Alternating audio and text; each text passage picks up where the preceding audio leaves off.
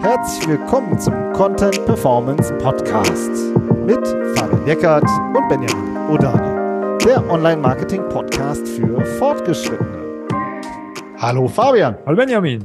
Heute sprechen wir darüber, wie du mit einem Website-Crawling deine technischen SEO-Probleme abräumst. Ja, optimalerweise.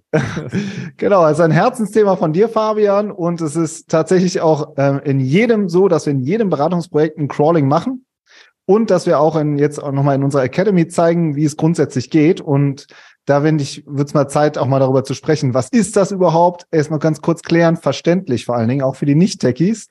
Und dann, ähm, ja, die äh, wirklich, das sind, sind einfach so ein, zwei, drei richtige Knackpunkte, die wir wirklich super oft sehen.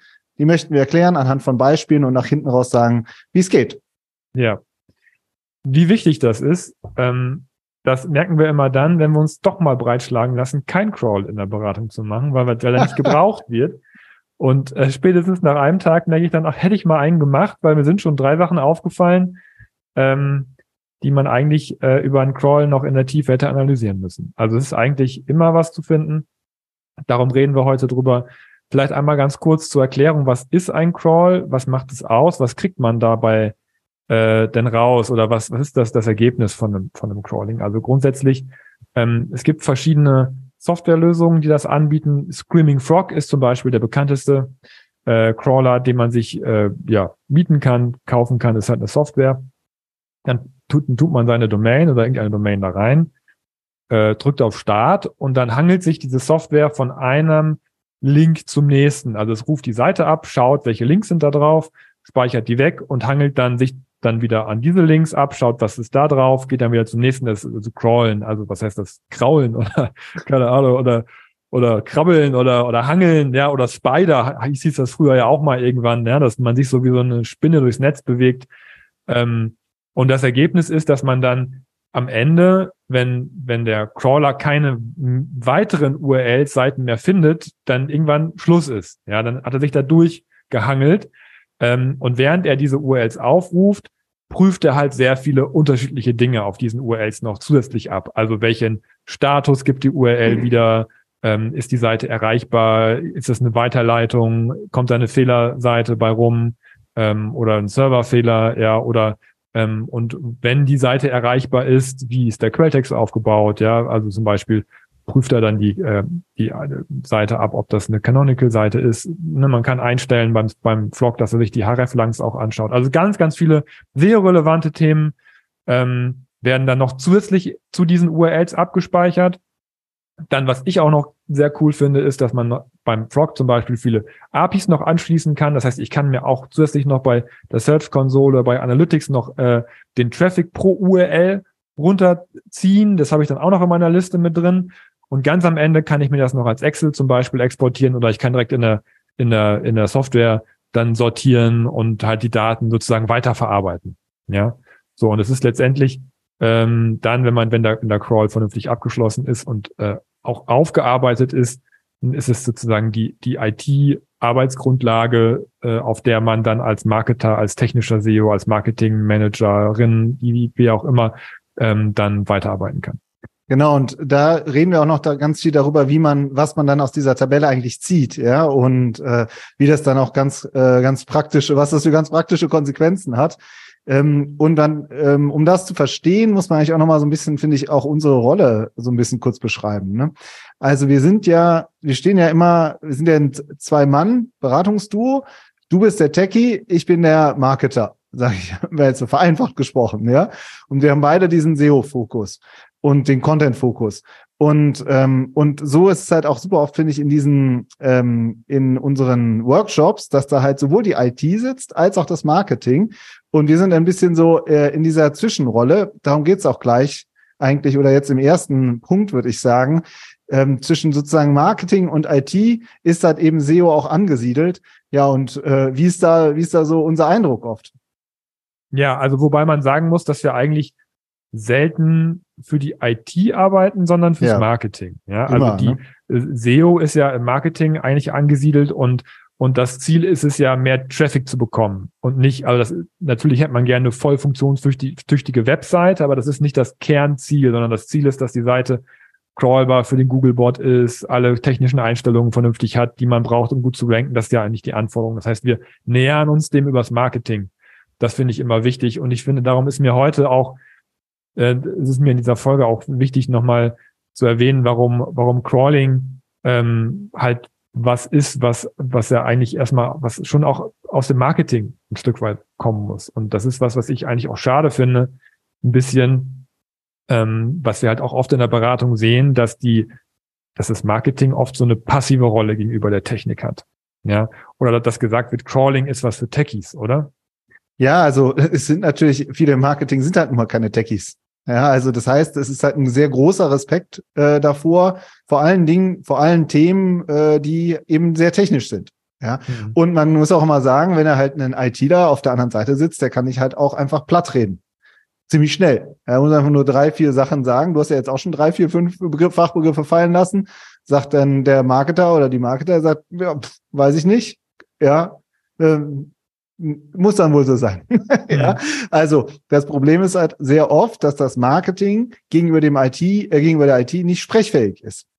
Und ähm, das Marketing ist dafür da, dass, äh, dass mehr, wie du sagst, mehr Traffic, mehr äh, Geschäft über die Webseite läuft, ja, mehr Anfragen generiert werden. So, hat aber selber kein äh, technisches Know-how, keine Software auch oder keine Tools, wie du jetzt beschrieben hast mit dem Screaming Frog. Und dementsprechend ist man der IT auch ein Stück weit ausgeliefert.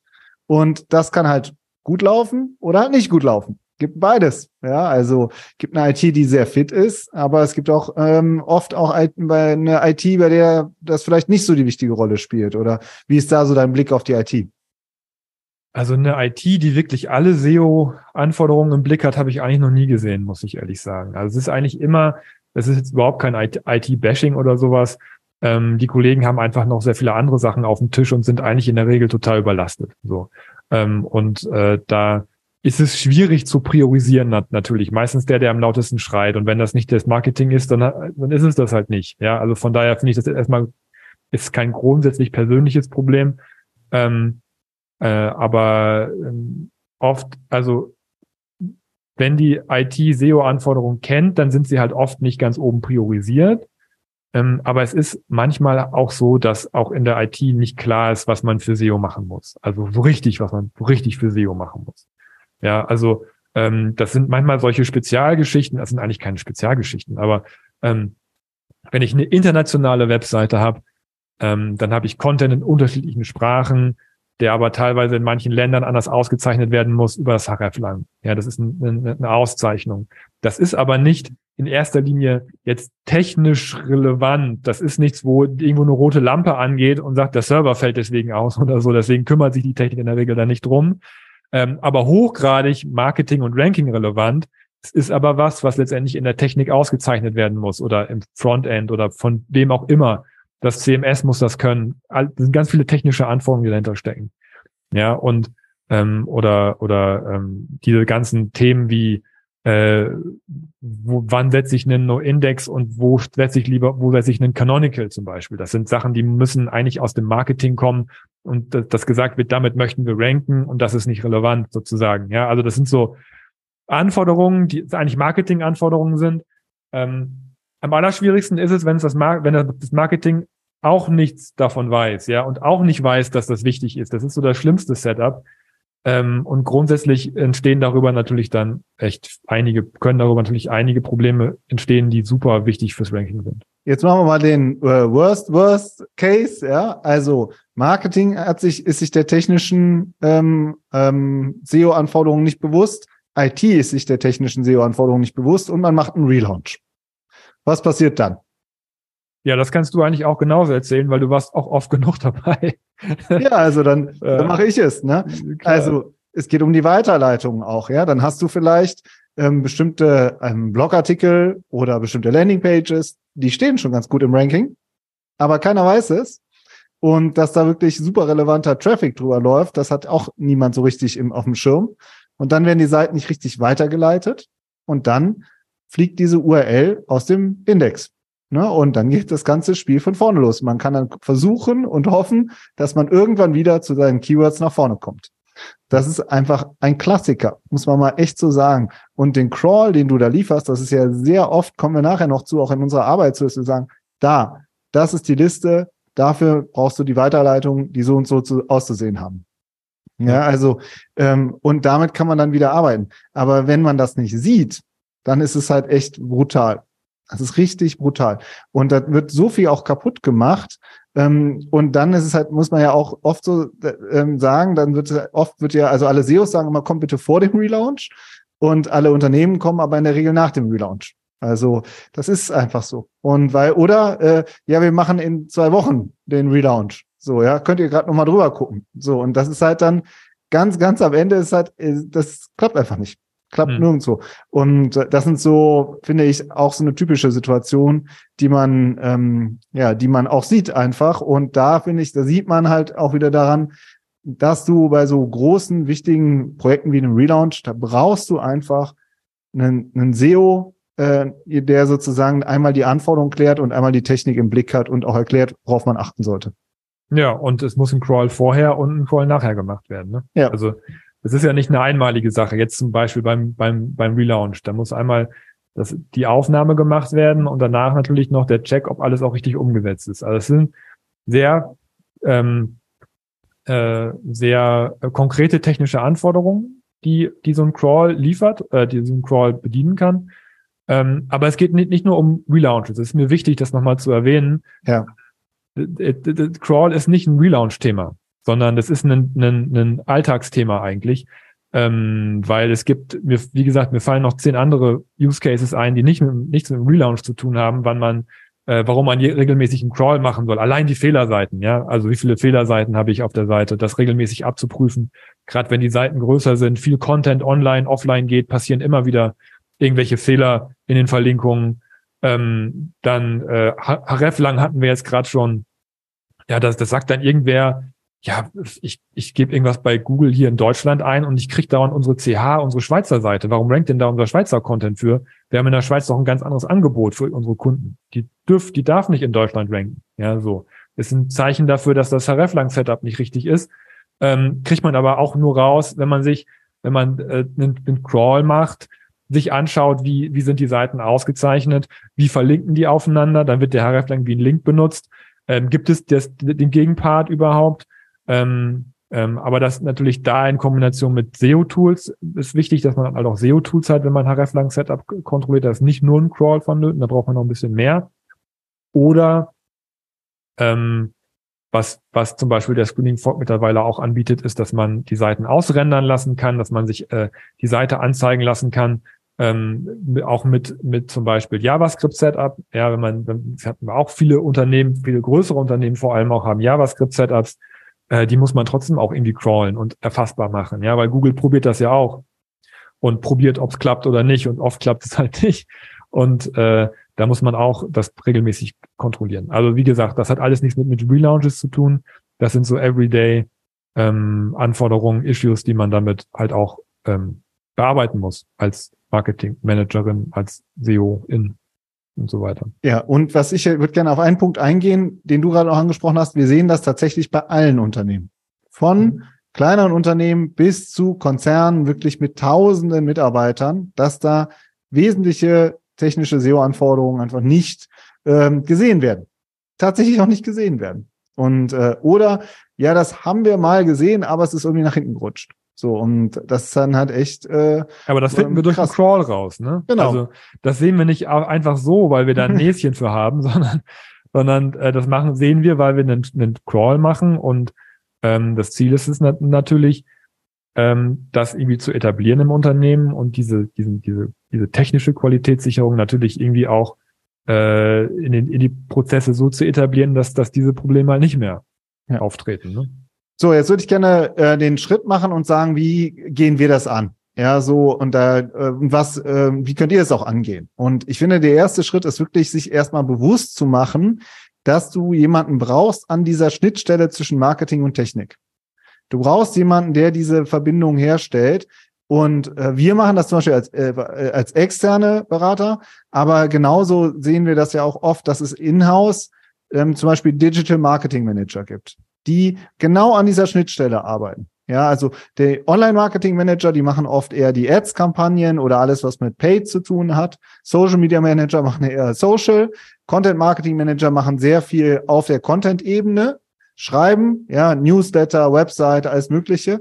Und äh, super oft gibt es dann auch, und nicht super oft, aber sieht man eben auch in Unternehmen Digital Marketing Manager, die dieses, die das sozusagen so ownen, ja, diese, die sozusagen dieses technische Verständnis haben aber eben auch diese Marketingbrille. Manchmal auch Marketingmanager, sozusagen nochmal das Dach darüber und Managerinnen, die sozusagen äh, beides sehen. Und äh, erstmal sich klar zu machen, dass man dafür jemanden braucht, das ist, finde ich, schon mal der erste Schritt.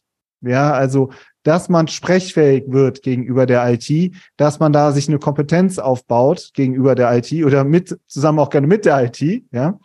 Und seltener haben wir den Fall, dass tatsächlich jemand aus der IT sagt, okay, das Thema das ohne ich jetzt, äh, das mache ich jetzt. Es sei denn, es sind richtig große Plattformen natürlich, dann ist nochmal ganz anders. Äh, aber die, die gängige äh, Webseite von der, von der Brand oder von einem mittelständischen Unternehmen, der, ähm, ähm, da sehen wir eher das Marketing in der Verantwortung, sich dieses Thema auch, ähm, sich diesem Thema auch ähm, ja, zu nähern und sich das, sich dem anzunehmen. Mhm. Genau, das ist, wenn die, wenn es die Schnittstelle nicht gibt, aber du hast auch Unternehmen angesprochen, bei denen das alles, die auch schon sehr technisch sind. Ähm, aber auch da ähm, finden wir eigentlich immer was. Also es ist einfach auch so, dass man, wenn man, da, es ist ein Unterschied, wenn man immer das gleiche Projekt crawlt einmal die Woche, weil man halt Angestellter ist oder wenn jemand dazukommt, der halt 15 unterschiedliche Projekte im Jahr aufnimmt und crawlt, ähm, dann, dann hat man einfach nochmal einen anderen Blick. Also oft fragen uns halt auch Kollegen an, oder Kolleginnen, die sagen, wir möchten gerne auch noch trotzdem mal einen externen Input haben, was ihr dazu sagt. Äh, was den Content angeht, natürlich sehr oft, was unsere SEO-Strategie angeht, aber auch bitte nochmal technisch vom Crawler, ob euch dann noch was auffällt. Oder wir haben diese eine konkrete Frage, die wir nicht gelöst bekommen.